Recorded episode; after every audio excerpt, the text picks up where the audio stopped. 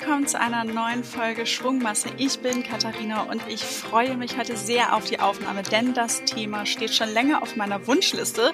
Und jetzt habe ich eine ganz tolle Gesprächspartnerin gefunden und zwar Gesa. Gesa hat nämlich Agrarwissenschaften im Bachelor und auch im Master studiert, lebt im Niedersachsen auf dem eigenen Hof beziehungsweise ihrem Betrieb, dort wo sie auch aufgewachsen ist und hat das Ganze in der 14. Generation, total unglaublich, als Betriebsleiterin übernommen. Und ähm, ja, sie betreibt Ackerbau, aber sagt auch, Schweinehaltung ist eine Herzensangelegenheit und sie beschäftigt sich ganz stark mit Fragen rund um den Umweltschutz, Tierwohl, Zukunft der Schweinehaltung, aber auch die Übernahme des Hofes eben als erste Betriebsleiterin. Ähm, das sind Themen und sie ist ja auch wirklich Managerin. Und genau deshalb wollte ich unbedingt mal dieses Thema in unseren Podcast bringen. Ich komme ja selber vom Land, bin nicht auf einem Hof aufgewachsen, aber ich kenne das aus meinem Umfeld. Landwirtschaft, das ist ein Betrieb. Man muss Unternehmerin sein. Und genau darüber will ich heute mit Gesa sprechen. Hallo Gesa, schön, dass du da bist. Hallo Katharina, vielen Dank. Ja, zum Thema Landwirtschaft, da gibt es ja ganz schön viele Vorurteile. Welches Vorurteil würdest du sagen, das ist am weit verbreitesten und stimmt einfach mal so gar nicht? oh, das ist ja eine gute Einstiegsfrage.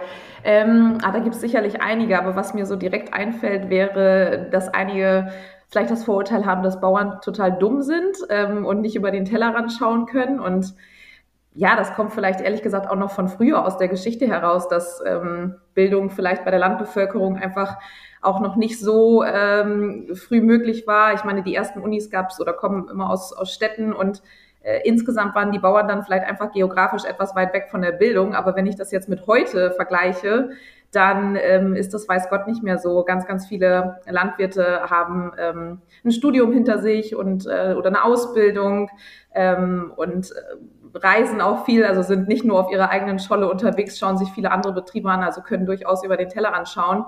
Ähm, so würde ich das von mir auch behaupten. Also das Vorurteil, würde ich sagen, hat sich nicht bestätigt. Und auf der anderen Seite sagt man Bauern ja zum Beispiel auch nach, dass sie eine gewisse Cleverness haben, eine gewisse Bauernschleue. Also das ähm, ja, widerspricht ja eigentlich dann auch schon, äh, schon dem und entkräftet das Vorurteil. Aber häufig, glaube ich, ist das noch in einigen Köpfen verankert. Hm. Ja, warum kann man sich das gar nicht leisten, in Anführungszeichen, eben da ganz blauäugig ranzugehen, wenn man so einen Betrieb dann auch leiten will? Äh, ja, es ist natürlich wirklich auch mit viel ähm, Verantwortung verbunden. Ähm, wenn man einen Betrieb übernimmt äh, mit Mitarbeitern oder auch ohne, wenn man Tiere hat ähm, und auch seinen, seinen Boden nachhaltig bewirtschaften möchte, dann ist das einfach ähm, ein sehr, sind das sehr komplexe Themen mittlerweile in den Betrieben und äh, es hängt einfach sehr viel zusammen in Sachen Tierhaltung, Umweltschutz, Klimaschutz. Äh, wie dünge ich meine Pflanzen richtig? Wie ernähre ich meine Tiere richtig? Und ähm, da gibt es so viele Landwirte, die sich richtig viele Gedanken machen natürlich und innovativ denken und ähm, ja auch immer wieder so ein bisschen den Ansporn haben, den Betrieb in die nächste Generation zu bringen.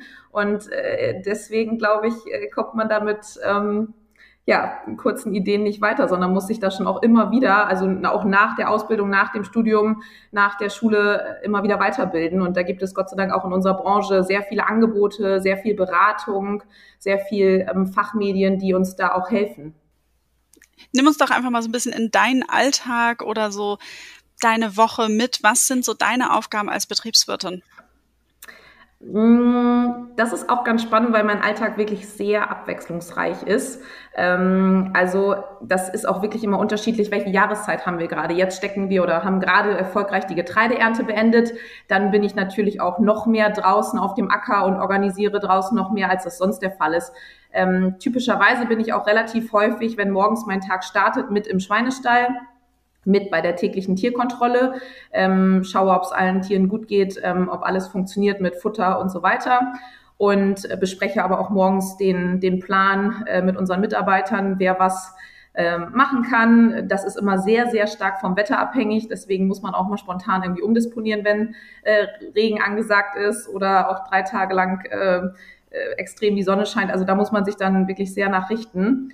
Und sonst muss ich aber sagen, bin ich auch sehr, sehr viel meiner Zeit, also ich würde mal behaupten, 60, 70 Prozent im Büro mittlerweile, weil, ähm, ja, wie du schon richtig gesagt hast, äh, fühle ich mich selber als Managerin, Unternehmerin und da fallen natürlich solche äh, Dinge wie Buchhaltung, Qualitätsmanagement, äh, Betriebsführung, eine gewisse Planung, welche Ackerkulturen oder welche Ackerfrüchte wollen wir in welcher Reihenfolge auf die Felder ausbringen. Man kann nicht jedes Jahr hintereinander ähm, Getreide oder eine Kartoffel auf demselben Feld bestellen. Ähm, und dann natürlich auch die ganze Dokumentation. Wir werden häufig überprüft. Das muss auch alles ähm, dokumentiert werden, was wir im Schweinestall einsetzen, was wir auf dem Acker einsetzen und dann natürlich auch der ganze Einkauf meiner ganzen ähm, Betriebsmittel, also zum Beispiel ähm, ja die Düngemittel, die Pflanzenschutzmittel, der der Diesel, den wir auch für unsere Maschinen brauchen, das muss natürlich auch geplant und eingekauft werden, genauso wie dann schlussendlich meine Produkte, die ich vermarkten möchte. Ähm, oder die dann auch vermarktet werden müssten. Also das ist dann das Getreide, der Raps, äh, die Kartoffel, die Schweine. Da muss ich mir dann auch überlegen, mit welchen Geschäftspartnern spreche ich äh, und wie verhandle ich. Also so sieht schon der Tag sehr unterschiedlich aus, je nachdem, was man auch einfach noch so für Projekte neben dem operativen Geschäft auf dem Schreibtisch hat. Und äh, ja, dann bin ich äh, auch Mutter und muss dann zwischendurch organisieren, dass ich mein Kind von der Kita abhole und äh, dass äh, ich mir da irgendwie noch Nachmittagsprogramm überlege. Also ich finde es super schön und spannend, weil es so abwechslungsreich ist. Okay, ich hätte eine Reihe an Fragen. Die erste Frage, wie viel Uhr stehst du morgens auf und wann gehst du ins Bett? Ja, das klingt jetzt schlimmer, als es ist. Also unser Tag beginnt hier morgens um sieben. Das ist noch relativ human. Ich glaube, wenn man das mit einigen ähm, Milchbauern vergleicht, die äh, sind da noch fleißiger, stehen noch früher auf. Also wie gesagt, unser Tag beginnt um sieben und ähm, ja, das ist immer so die Frage, wie lange das abends geht. Dadurch, dass ich mein Büro hier direkt mit im, im Wohnhaus quasi habe, kann man sich da manchmal auch ist es zwar von Vorteil, dass man sich auch abends nach dem Abendbrot nochmal wieder ransetzen kann an den Schreibtisch, ist aber auch manchmal äh, ein Nachteil, weil man dann irgendwie schwierig abschalten kann ähm, und am Wochenende dann auch nochmal was machen kann. Also die Abende sind dann schon lang, aber dafür habe ich die große Flexibilität, muss man auch ganz fairerweise sagen, dass ich auch mal am Tage, wie gesagt, wenn, äh, wenn ich mit meinem Sohn irgendwie ins äh, Schwimmbad gehen möchte, dann kann ich mir das auch zwischendurch mal rausnehmen. Das ist natürlich das Schöne an der Selbstständigkeit, ähm, ja, dass man sich den Tag einfach ein bisschen gut einteilen kann. Jetzt machst du das Ganze ja in der 14. Generation. Ähm, alle packen irgendwie mit an. Man lebt ja auch einen ähnlichen Alltag. Also du arbeitest ja auch mit deinem Mann zusammen. Glaubst du, dass Landwirtschaft auch nur in der Familie funktioniert oder dass man es auch im, ja, im Job, in der Anstellung auch machen kann. Und da vielleicht angeschlossen, du hast es ja vorhin schon erzählt, ihr habt einige Angestellte. Wie viele, wie viele sind das denn? Und wie funktioniert das so für, für die so? Mm, genau, wir haben drei Vollzeitarbeitskräfte. Die habe ich glücklicherweise auch schon von meinem Vater sogar übernehmen dürfen. Also die kennen sich hier bestens im Betrieb aus. Das hat mir den Start hier sehr vereinfacht. Dann noch eine Teilzeitkraft und auch seit neuestem einen Auszubildenden. Ähm, klar, das bedarf schon viel Organisation, aber dadurch, dass die schon lange bei uns im Betrieb sind, sind die auch wirklich sehr selbstständig und da kann man sich voll und ganz drauf verlassen. Und ansonsten ist es so, ähm, also natürlich kann man so einen Betrieb auch im Angestelltenverhältnis führen. Da habe ich sogar auch viele Freunde, die das so als Betriebsleiter oder Verwalter, so nennt man das, ähm, dann auch tun, ähm, die auch studiert haben und wo es dann vielleicht Eigentümer gibt, die also landwirtschaftliche Flächen oder Ställe äh, besitzen, die aber selber oder die auch mehrere Betriebe haben und die dann selber äh, nicht mehr jeden Betrieb managen können und dementsprechend sich dann auch mal einen Betriebsleiter einstellen. Ähm, also es gibt da wirklich Mitarbeiter in allen Bereichen in der Landwirtschaft und da gibt es schon auch Möglichkeiten, sich weiterzuentwickeln und ähm, ja in solche höheren Positionen dann auch zu kommen als Angestellter. Das ist überhaupt kein Problem und dann hast du auch in vielen Bereichen eine sehr, sehr hohe Verantwortung und eine sehr hohe Flexibilität, ähm, fast so, als wenn du quasi selber selbstständig wärst. Jetzt hast du ja den Hof übernommen als erste Frau, als erste mhm. Betriebsleiterin. Wie war das in der Diskussion in der Familie? Hast du Geschwister, sodass dann diskutiert wurde, wer übernimmt den Hof? Ähm, oder bist du sozusagen Einzelkind und für die Eltern war klar, wir geben das weiter an unsere Tochter? Und wie wurde das so innerhalb der Familie diskutiert? Ähm, ja, werde ich auch immer wirklich häufig gefragt. Wir sind drei Schwestern und ähm, meine beiden älteren Geschwister, die äh, leben in Berlin und Hamburg und haben sich dann irgendwie auch für ein, schon relativ früh für ein Leben in der Stadt entschieden und ich bin so ein bisschen das äh, Nesthäkchen oder der, der Nachzügling und ähm, dann habe ich erstmal Landwirtschaft angefangen zu studieren, als also klar war, dass die beiden das nicht machen möchten. Und mir war aber ehrlich gesagt noch nicht so ganz klar, dass ich wirklich hier zu Hause einsteige. Man kann mittlerweile mit dem Agrarstudium so viel Verschiedenes machen. Also ich habe viele Freunde, die in der Nahrungsmittelindustrie gelandet sind oder beim Steuerberater oder irgendwo im Vertrieb. Also ganz spannende Sachen. Und deswegen habe ich mich mit der Selbstständigkeit hier zu Hause noch gar nicht so auseinandergesetzt. Aber ja, so im Laufe des Studiums immer mehr die Vorzüge äh, gesehen und einfach auch das als ganz spannend empfunden, selber jetzt gestalten zu können. Und dann ähm, hat mein Vater da nie groß Druck ausgeübt, aber hat natürlich mich dann schon irgendwann mal gefragt, ob ich mir das vorstellen könnte. Und so kam das dann. Also wir haben das schon in der Familie ähm, stark besprochen. Es war aber jetzt kein Problem äh, in dem Sinne, dass ich eine, eine Frau bin. Also so hatte ich auch am Anfang hier nie das Gefühl, sowohl bei unseren Mitarbeitern als auch nicht bei den Geschäftspartnern, klar mag sein, dass sie mich das vielleicht am Anfang auch nicht so haben spüren lassen, dass da schon ein, zwei Mal irgendwie überlegt haben, kann sie das, äh, schafft sie das? Aber da haben Frauen, glaube ich, durchaus in der Betriebsführung auch ihre Stärke, teilweise vielleicht sogar noch ein Stück weit akribischer oder ordentlicher die Dinge zu führen.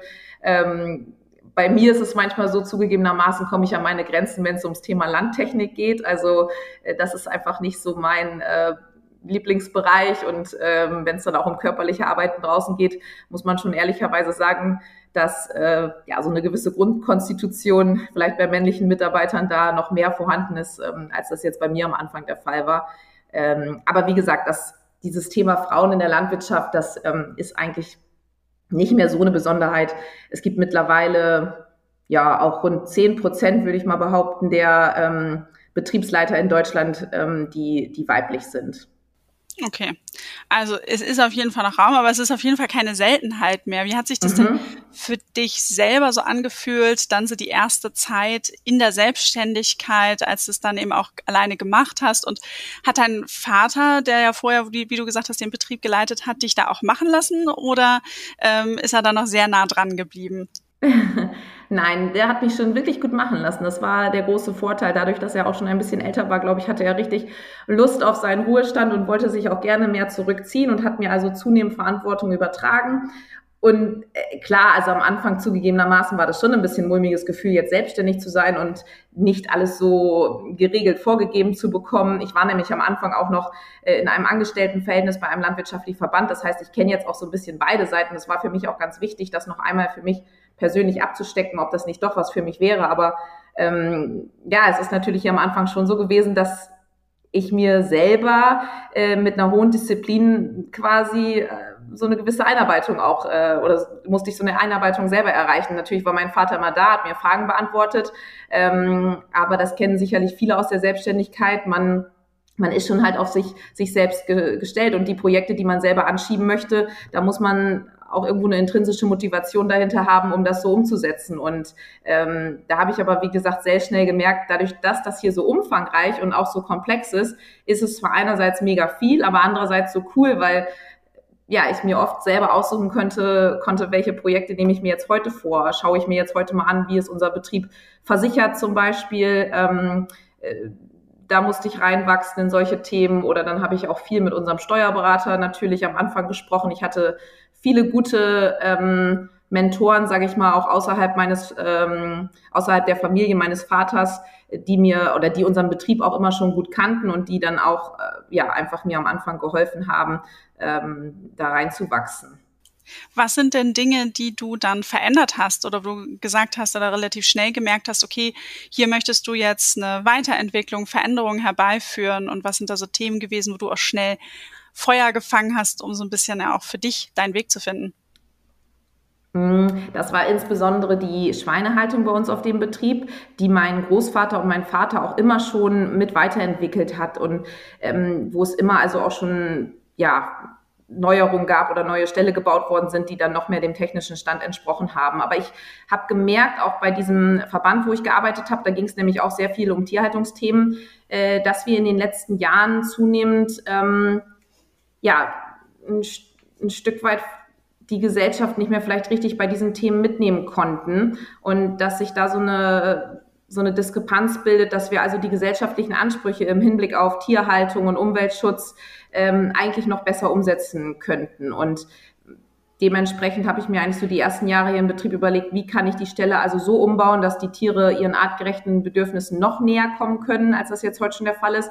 Und habe jetzt gerade auch das erste Projekt abgeschlossen, dass wir den ersten Schweinestall umgebaut haben, wo die Tiere jederzeit Zugang zur frischen Luft nach draußen haben, wo sie Stroh haben, ähm, in dem sie wühlen können, wo sie doppelt so viel Platz haben. Ähm, das hat bedarf natürlich jetzt auch einer neuen Vermarktung, weil ich jetzt auch erhöhte Kosten äh, dadurch habe und das muss natürlich auch irgendwie gedeckt werden und dann hoffentlich auch ähm, gekauft werden. Aber es hat einfach jetzt auch sehr viel mit dem Thema ähm, Vermarktung und ein gewisses Marketing äh, dahinter zu tun, dass ich als Betrieb und als, als Schweinehalterin auch sichtbar sein möchte und dass ähm, ja jeder, der auch ähm, sich hier zum Beispiel mal vor Ort die Schweine angucken möchte, ähm, das auch tun kann. Wir haben einen Besucherraum in dem Schweinestall installiert äh, oder angebaut, dass man also jederzeit ähm, reinschauen kann, wie es den Schweinen geht. Und das war mir persönlich so das erste wichtige Projekt. Aber natürlich auch im Ackerbau versuchen wir da ähm, äh, immer wieder neue Dinge einzusetzen, noch nachhaltiger zu werden, Betriebsmittel einzusparen, weniger Pflanzenschutzmittel ähm, einzusetzen, den Dünger noch effektiver zu nutzen. Ähm, da hilft uns der technische Fortschritt schon enorm, weil wir haben mittlerweile so eine tolle große Bandbreite an Maschinen, ähm, die mittlerweile auch GPS gesteuert sind. Ja, das, das sind einfach total tolle Möglichkeiten. Ja, da hilft dann die Weiterentwicklung extrem. Und ich finde es total toll, dass du auch sagst, du möchtest daran arbeiten, halt Menschen auch aufzuklären, was passiert da eigentlich hinter den Kulissen, weil man schaut da ja gar nicht so tief rein in die Landwirtschaft, dass du sagst, okay, ihr bietet die Möglichkeit sozusagen über Besuchraum, aber du bist ja auch in dem Funkformat 100 Hektar Heimat, auch nochmal ein kleiner, kleiner Tipp von mir, verlinken wir in den Show Notes, ja auch mit präsent und klärst damit Kolleginnen und Kollegen aus der Landwirtschaft auch auf. Ist schon, schon spannend, da nochmal reinzugucken. Vor allen Dingen hat man da dann auch mal ein Format, wo man als Städterin äh, ja auch mal irgendwie Fragen stellen kann, einfach mal sagen kann, wie, wie funktioniert's denn jetzt? Jetzt hast du aber eben schon mal ganz spannend angesprochen, das Thema Maschinen. Und wenn man jetzt sagt, okay, das hat sich extrem weiterentwickelt, wenn man auf der Straße fährt, man sieht, die Dinger werden immer größer, die Reifen übersteigen die Höhe meines Autos. Und äh, man kann schneller mehr Land irgendwie auch bewirtschaften jetzt stelle ich mir vor, oder ich weiß das ein bisschen, dass es auch wahnsinnig teuer ist. Also kauft ihr dann die Maschinen, liest du, ähm, also machst du ein Leasingmodell oder mietet man das, teilt man sich das vielleicht auch unter ähm, den Landwirtschaftsbetrieben? Wie, wie macht ihr das oder wie machen das auch viele andere Betriebe? Ja, es gibt eigentlich all das, was du gerade angesprochen hast. Also natürlich kannst du Maschinen leasen. Ähm, es gibt Maschinengemeinschaften zwischen Landwirten ähm, und es gibt dann auch Agrardienstleister oder Lohnunternehmen, so wie wir es nennen, die dann auch ähm, ja, im, äh, im Lohn etwas machen, oder du kannst dir auch Maschinen mieten. Also wie gesagt, das ist alles möglich. Du hast natürlich recht. Dadurch, dass das mit hohen Investitionskosten verbunden ist, muss man immer ganz genau schauen, passt das zur Betriebsgröße? Ähm, Habe ich die passende Mitarbeiterausstattung dafür, dass diese Maschinen dann auch bedient werden können? Und es gibt, also jetzt zum Beispiel bei uns im Betrieb, ähm, gewisse Arbeiten, zum Beispiel denke ich da gerade an die Zuckerrübenernte, die im Oktober stattfindet. Und das ist bei uns im Betrieb. Wir haben äh, 35 Hektar Zuckerrüben, nicht, nicht wahnsinnig viel, aber dann läuft der ähm, Zuckerrübenroder bei uns zwei Tage im Jahr. Dann sind alle Rüben schon geerntet. Dafür lohnt es sich nicht, für mich persönlich jetzt so eine teure große Maschine ähm, an, sich anzuschaffen. Und dementsprechend sind wir da zum Beispiel ähm, in einer sogenannten Rübenrode-Gemeinschaft. Ähm, äh, dabei und da gibt es dann einen, einen Lohnunternehmer, einen Agrardienstleister, der das für uns ähm, organisiert und dann kann er seine Maschine also drei Monate oder zweieinhalb Monate am Stück auslasten. Das ist natürlich ganz wichtig, dass man dran denkt, wie sind die Maschinen ausgelastet. Überwiegend, weil wir aber auch eine ganz gute Flächenausstattung ähm, so haben, dass dass wir oder beziehungsweise ja die Maschinen, die wir selber haben, ein Mähdrescher, ähm, Traktoren mit der jeweiligen Transportkette, eine Kartoffelpflanzmaschine, ein Kartoffelroder, so, die können wir ganz gut selber nutzen. Ähm, aber ich schließe das auch nicht für die Zukunft aus, sich noch mehr mit anderen Landwirten auch zusammenzutun und da Synergieeffekte herzustellen, weil ähm, ja, da muss man immer ganz genau rechnen, gerade jetzt auch bei diesen hohen ähm, Energiepreisen, dass äh, die Maschinen wirklich gut ausgelastet sind gerade das Teilen stelle ich mir dann teilweise aber auch wieder schwierig vor. Also Lohnunternehmen, die bezahlt man ja, damit sie dann das Feld bestellen gegen, gegen Gebühr sozusagen. Und äh, die fahren, glaube ich, auch Tag und Nacht sozusagen, weil eben wenn Erntezeit ist, mhm. dann äh, ist halt alles gut. Dann wollen ja alle irgendwie ihre Zuckerrüben ernten. Oder sagst du, die Erfahrung zeigt schon, das teilt sich dann ganz gut auf. Also man ist dann, äh, das ist jetzt nicht so, dass wenn dein Feld als letztes dran sind, sind die Zuckerrüben eigentlich schon drüber und ähm, dass, dass es doch irgendwie ganz gut passt.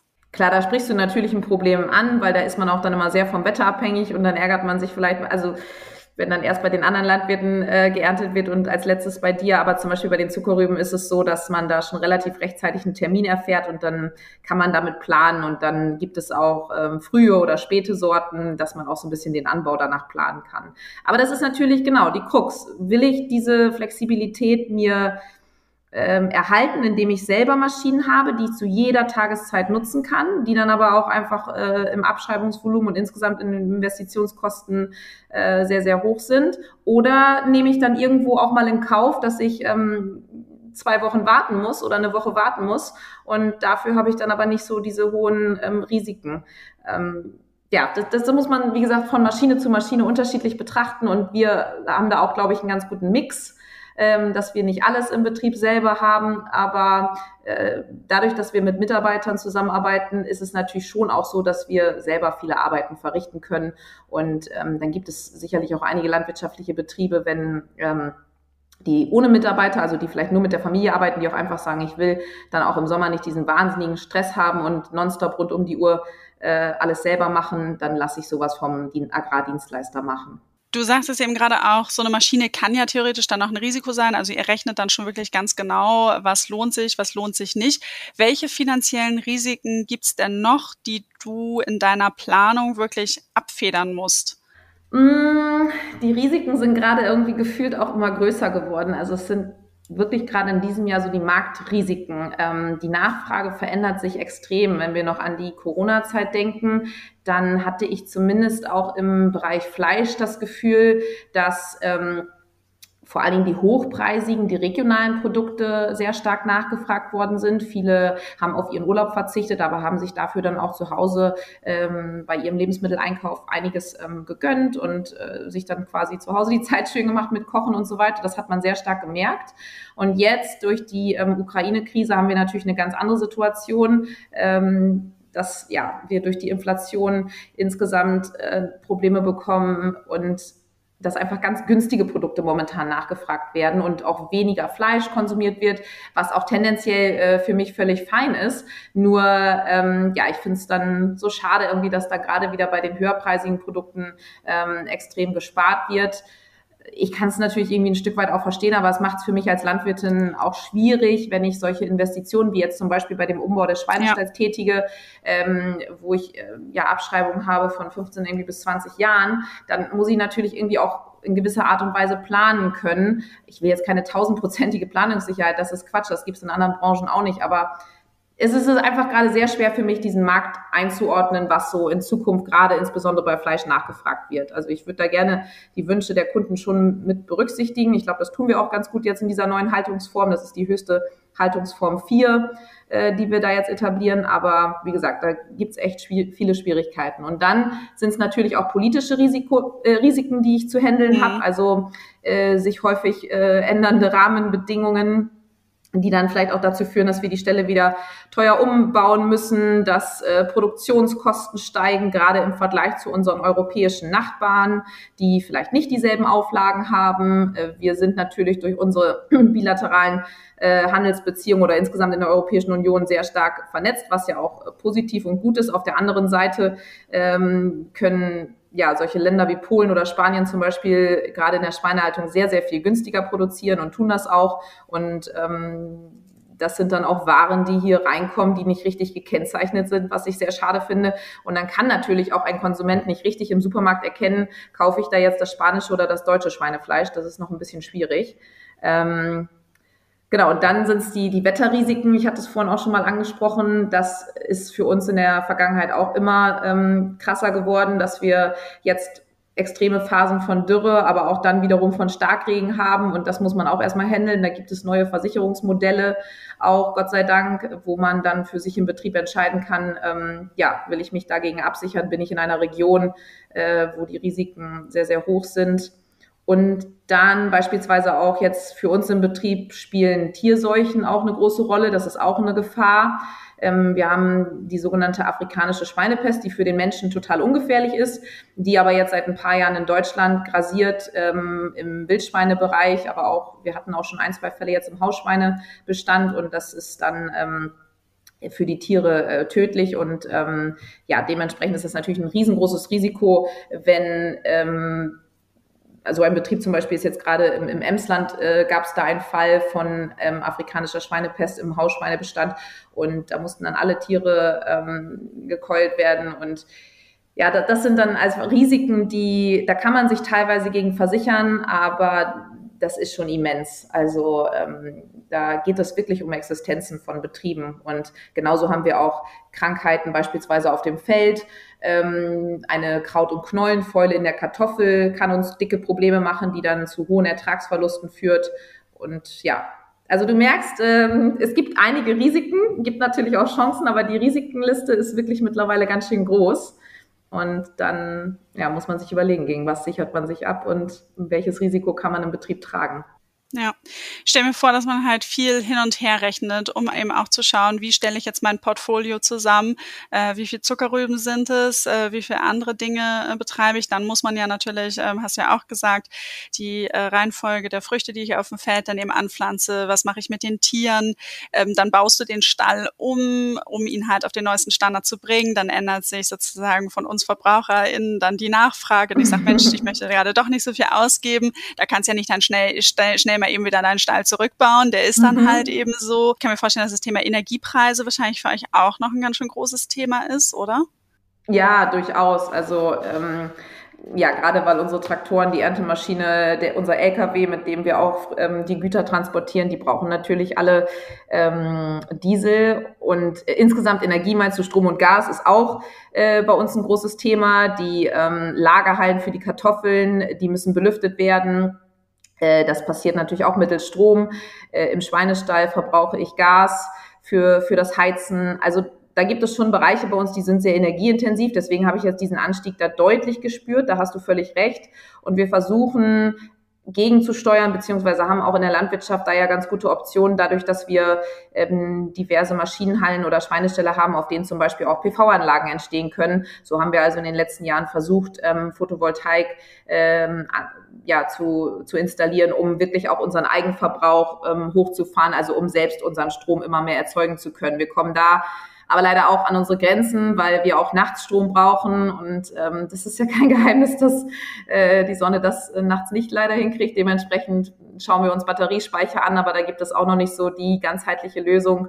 Und äh, im Bereich Maschinen ist es ja auch spannend, wie werden unsere Maschinen künftig ähm, angetrieben weil die Akkusysteme, die jetzt derzeit so auf dem Markt sind oder die gerade so erforscht werden, sind auch noch nicht komplett ausreichend nach meinem Kenntnisstand. Also da wird vielleicht Wasserstoff irgendwann nochmal ein Thema sein bei unseren Traktoren, ähm, aber das ist auch noch Zukunftsmusik. Also das ist schon, ja, dieses Jahr der Dieseleinkauf, das war schon kein, kein Spaß im Vergleich zum vergangenen Jahr. Jetzt ähm, erntet ihr eben Produkte und auch die Tiere werden ja verkauft. Wohin verkaufst du und kannst du dann eben dir eine Sicherheit einkaufen durch lange Verträge oder sagen dann halt, wenn ich mir jetzt mal ganz vorstelle, vielleicht sind es die Supermarktketten, an die du direkt verkaufst, keine Ahnung, das wirst du mir gleich beantworten. Ähm, nee, wir wollen nur kurzfristige Verträge oder kannst du dir auch wirklich langfristige Verträge sichern? Gibt es Möglichkeiten, um die Preise auch dann irgendwie sozusagen für dich abzusichern? Weil Planungssicherheit ist ja irgendwie das Größte, was du ja irgendwie brauchst. Das wäre für dich schon wertvoll. Da hast du recht. Die Sicherheiten oder beziehungsweise diese Möglichkeiten gibt es. Ähm, das ist ein bisschen je nach ähm, Frucht unterschiedlich oder wir im Betrieb handeln das auch unterschiedlich. Ähm, beim Getreide ist es zum Beispiel so, dass man durchaus ähm, Kontrakte schon im Vorfeld verkaufen kann, bevor man also noch gar nicht geerntet hat. Dann macht man äh, gewisse Hochschätzungen von der Ernte und, und hat dann so seine Menge, die man ähm, also ein gewisser Teil kann ich mich dann, da kann ich mich dann vorher auch schon entweder beim Landhandel oder auch an der Börse zum Beispiel, äh, könnte ich dann preislich diese ähm, Mengen absichern, beim Landhandel dann auch von der Menge her. Ähm, und bei den Kartoffeln zum Beispiel ist es auch ähnlich. Da fahre ich auch mal so die Strategie, dass ich schon vor der Ernte einen Teil absichere aber natürlich auch irgendwo immer noch ein bisschen dadurch, dass wir Lagermöglichkeiten hier im Betrieb haben und dann auch flexibel sind ähm, und den Markt beobachten können nach der Ernte, können wir hier beispielsweise eine Kartoffel neun bis zehn Monate bei uns im Betrieb lagern. Und dann kann man ähm, ja auch noch flexibel ähm, höhere Preise eventuell dann auch nochmal zu späteren Zeitpunkt mitnehmen. Also da versuchen wir immer das Risiko ein bisschen zu splitten. Genau dasselbe gilt auch für den Einkauf. Auch den Dünger, den kaufe ich nicht komplett ähm, auf einen Schlag ein, sondern überwiegend, äh, gut, dieses Jahr ist jetzt auch wirklich die Ausnahme, weil Dünger kaum verfügbar ist und extrem teuer geworden ist. Da muss man überhaupt schon froh sein, wenn man irgendwie Stickstoffdünger oder Kalidünger bekommt. Ähm, aber da, da hast du recht. Also ich beschäftige mich schon das ganze Jahr über eigentlich mit den Konditionen im Einkauf und im Verkauf. Ähm, und es ist aber so, dass wir es mit relativ vielen Zwischenhändlern auch insgesamt in der Landwirtschaft zu tun haben. Also ähm, mein Interesse geht eigentlich auch eher dahin, das noch ein bisschen zu äh, verschlanken oder auch mal direkt mit dem Lebensmitteleinzelhandel sprechen zu können. Ähm, das ist aber jetzt insbesondere bei solchen äh, Commodities wie Getreide oder auch Kartoffeln äh, schwierig möglich, wenn man da nicht in der Direktvermarktung steckt. Das ist bei Gemüse und Obst vielleicht noch etwas anderes. Und selbst bei Schweinen, wo ich mir ja immer mehr Direktvermarktung ähm, wünschen würde und regionale Konzepte, auch da ist es verdammt schwierig, weil da hat man, da habe ich es beispielsweise mit einem Viehhändler zu tun, der mir die Schweine abkauft, der diese dann wiederum an den Schlachthof verkauft und der Schlachthof verkauft sie dann an den Lebensmitteleinzelhandel. Und dann werden ganz viele verschiedene Teilstücke daraus gemacht aus einem Schwein. Und ich habe eigentlich kaum noch irgendwie nach jetzigem Stand, also in der neuen, Haltungsform soll das ja auch anders werden, aber nach jetzigem Stand kaum Einfluss darauf oder kann dir sagen, wo du meine Schweine kaufen kannst. Das ist irgendwie auch für mich ein Stück weit ähm, frustrierend und die ja, die eigene Wert oder die eigene Identifikation mit dem Produkt fehlt dann da irgendwo. Und gerade insbesondere bei dem Produkt Schweinen ist mir das wichtig, dass wir das wieder ähm, hinbekommen, dass die Kette da also äh, die Wertschöpfungskette wieder ein bisschen ähm, mehr zusammenkommt und ich also auch mit den Verarbeitern und äh, den Zerleger oder auch mit dem Lebensmitteleinzelhändler sprechen kann, was für Produkte daraus entstehen können. Ähm, insofern, ja, merkst du, es sind so unterschiedliche Stränge. Es ist im Ackerbau noch ein bisschen was anderes ähm, als jetzt zum Beispiel in der Schweinehaltung. Und von den Preisen her ist es in der Schweinehaltung so, dass wir zum Beispiel wöchentlich eine Notierung haben. Jeden Mittwoch kommt ein Preis raus. Der ist quasi für mich äh, gesetzt. Da gibt es gewisse Zu- oder Abschläge. Wer setzt diese Preise fest? Kurze Zwischenfrage. Mm, bei den Schweinen ist es so, dass ist ein, ähm, da gibt es verschiedene Erzeugergemeinschaften in Deutschland, die sich dann zusammen telefonieren. Also da sind schon ähm, Schlachthöfe, Viehhändler und Landwirte mit äh, in diesen Telefonaten involviert, die dann zusammen entscheiden, wie ist jetzt gerade diese Woche die ähm, die angebotene Menge beziehungsweise auch die Nachfrage und daraus leitet sich dann dementsprechend der Preis ab. Also das ist schon eine transparente Preisfindung, die auch insgesamt gut für die Branche ist äh, in meinen Augen, dass, dass wir das so ähm, haben, weil sich, wie gesagt, der Markt da auch ähm, häufig dann drehen kann. Manchmal ist es für uns zum Vorteil, manchmal zum Nachteil. Aber auf der anderen Seite, ähm, ja, ist es halt auch sehr schwankend, sehr, sehr volatil. Und wenn ich jetzt gerade in solche Haltungsformen investiere, die etwas höherwertig sind, dann brauche ich da schon eine größere Planungssicherheit. Und dann sprechen wir irgendwann über feste Verträge, dass man zum Beispiel ein Jahr lang ähm, seinen Preis hat für das Schweinefleisch und der verändert sich dann auch nicht so sehr. Ähm, so ist es zum Beispiel bei, bei den Eiern auch. Da kenne ich viele Landwirte, die dann auch für ein Jahr den Preis festlegen und dann kann man ganz anders kalkulieren. Ähm, ja, also wie gesagt, je höher die spezifische Investition, desto mehr muss dann auch einfach das Risiko äh, gedeckt sein. Ähm, und sonst bei normalen Produkten wie zum Beispiel Getreide, Kartoffel, Schwein, da waren wir halt in der Vergangenheit oder sind es nach wie vor noch relativ austauschbar. Ne? Wenn, wenn wir jetzt nicht liefern hier, die deutschen Landwirte, dann liefert halt jemand anderes für uns. Und dementsprechend ähm, kommt es da schon immer sehr darauf an, ähm, dass man konkurrenzfähig ist und äh, ja, wettbewerbsfähig. Und da laufen uns halt gerade jetzt in den letzten Monaten die Kosten schon ein bisschen weg in Sachen Energie, was wir angesprochen haben. Und äh, ja. auch die Futterkosten sind extrem hoch, dadurch, dass Getreide teuer ist. Ja, also jetzt ist es wirklich gerade eine Ausnahmesituation. Ich bin gespannt, wie lange das anhält. Es ist auf jeden Fall ein in Anführungszeichen spannendes Umfeld. Äh, man merkt, wie, wie vielseitig das ist. Und wir haben so ein bisschen das Thema Nachhaltigkeit angesprochen und vielleicht nochmal so kurz zum Abschluss. Vielleicht kannst du nochmal kurz zusammenfassen, wo ist es für euch als Betrieb einfach, nachhaltiger zu werden und wo ist es halt auch wirklich dann eben schwierig, was ich als Verbraucherin vielleicht gar nicht so sehe und wahrnehme? Du hast so ein bisschen den Umbau des Stalls schon beschrieben. Da hat man gesehen, mhm. okay, das hat jetzt erstmal eine Weile gedauert und so. Das ist man nicht eben so. Ähm, da musst du Marketing betreiben. Aber gibt es da noch andere Themen, wo du uns einmal so kurz zu abholen kannst? Ein großes Thema, mit dem ich mich beschäftige, sowohl in der Tierhaltung als auch im Ackerbau, sind die Emissionen. Ähm, also insbesondere Ammoniakemissionen. Wenn ähm, wir zum Beispiel ähm, Gülle ausbringen, versuchen wir das so bodennah und so ähm, ja schon hinzukriegen, dass wir also wenig Ausgasungsverluste haben. Da achten wir dann auch sehr stark aufs Wetter. Am besten ist es irgendwie, äh, wenn es regnet, dass wir dann äh, die Gülle ausbringen. Und Pflanzen brauchen nun mal Nährstoffe. Und da ähm, finde ich es im Betrieb bei uns ähm, sehr passend, dass wir die Tierhaltung und den Ackerbau haben, weil wir somit auch wirklich Wirtschaftskreisläufe schließen können. Wir müssen uns nur in kleinen Mengen äh, mineralischen Dünger zukaufen, der dann auch unter Energieaufwand hergestellt wird, sondern wir haben halt unseren organischen Dünger von den Tieren und das ist wirklich von großem Vorteil.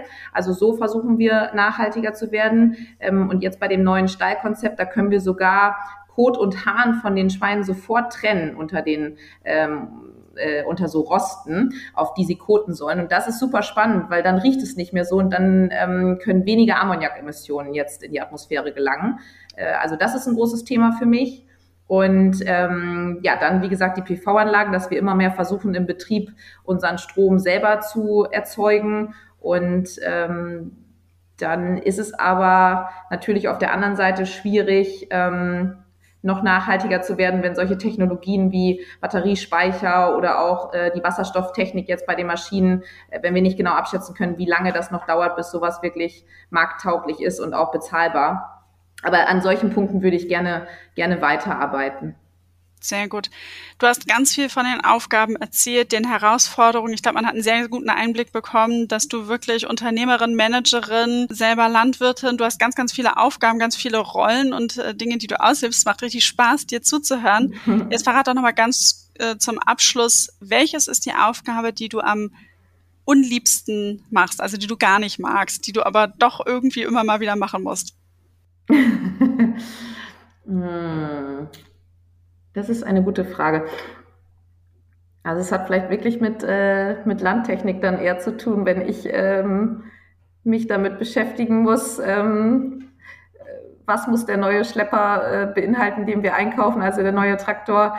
Ähm, und dann merke ich da vielleicht, dass ich an meine Grenzen komme, wenn ich die ganzen Fachbegriffe und so in dem Bereich nicht unbedingt kenne. Also Landtechnik ist leider wirklich ein Thema, äh, mit dem kannst du mich äh, jagen. Aber da bin ich froh, dass ich meinen Mann habe und unsere Mitarbeiter, denen das sehr, sehr viel mehr Spaß macht. Insofern ergänzt sich das gut und es ist eigentlich dann gar nicht unbedingt immer mein Thema. Perfekt, wunderbar. Liebe Gesa, vielen, vielen Dank für die ganzen Informationen. Ich fand es super spannend und ich hatte noch so viele mehr Fragen, aber wir sind am Ende unserer Zeit und deshalb wünsche ich dir jetzt noch einen ganz schönen Tag und vor allen Dingen eine weiterhin gute Ernte dieses Jahr. Vielen lieben Dank, Katharina. Schön, dass wir sprechen konnten. Tschüss. Tschüss.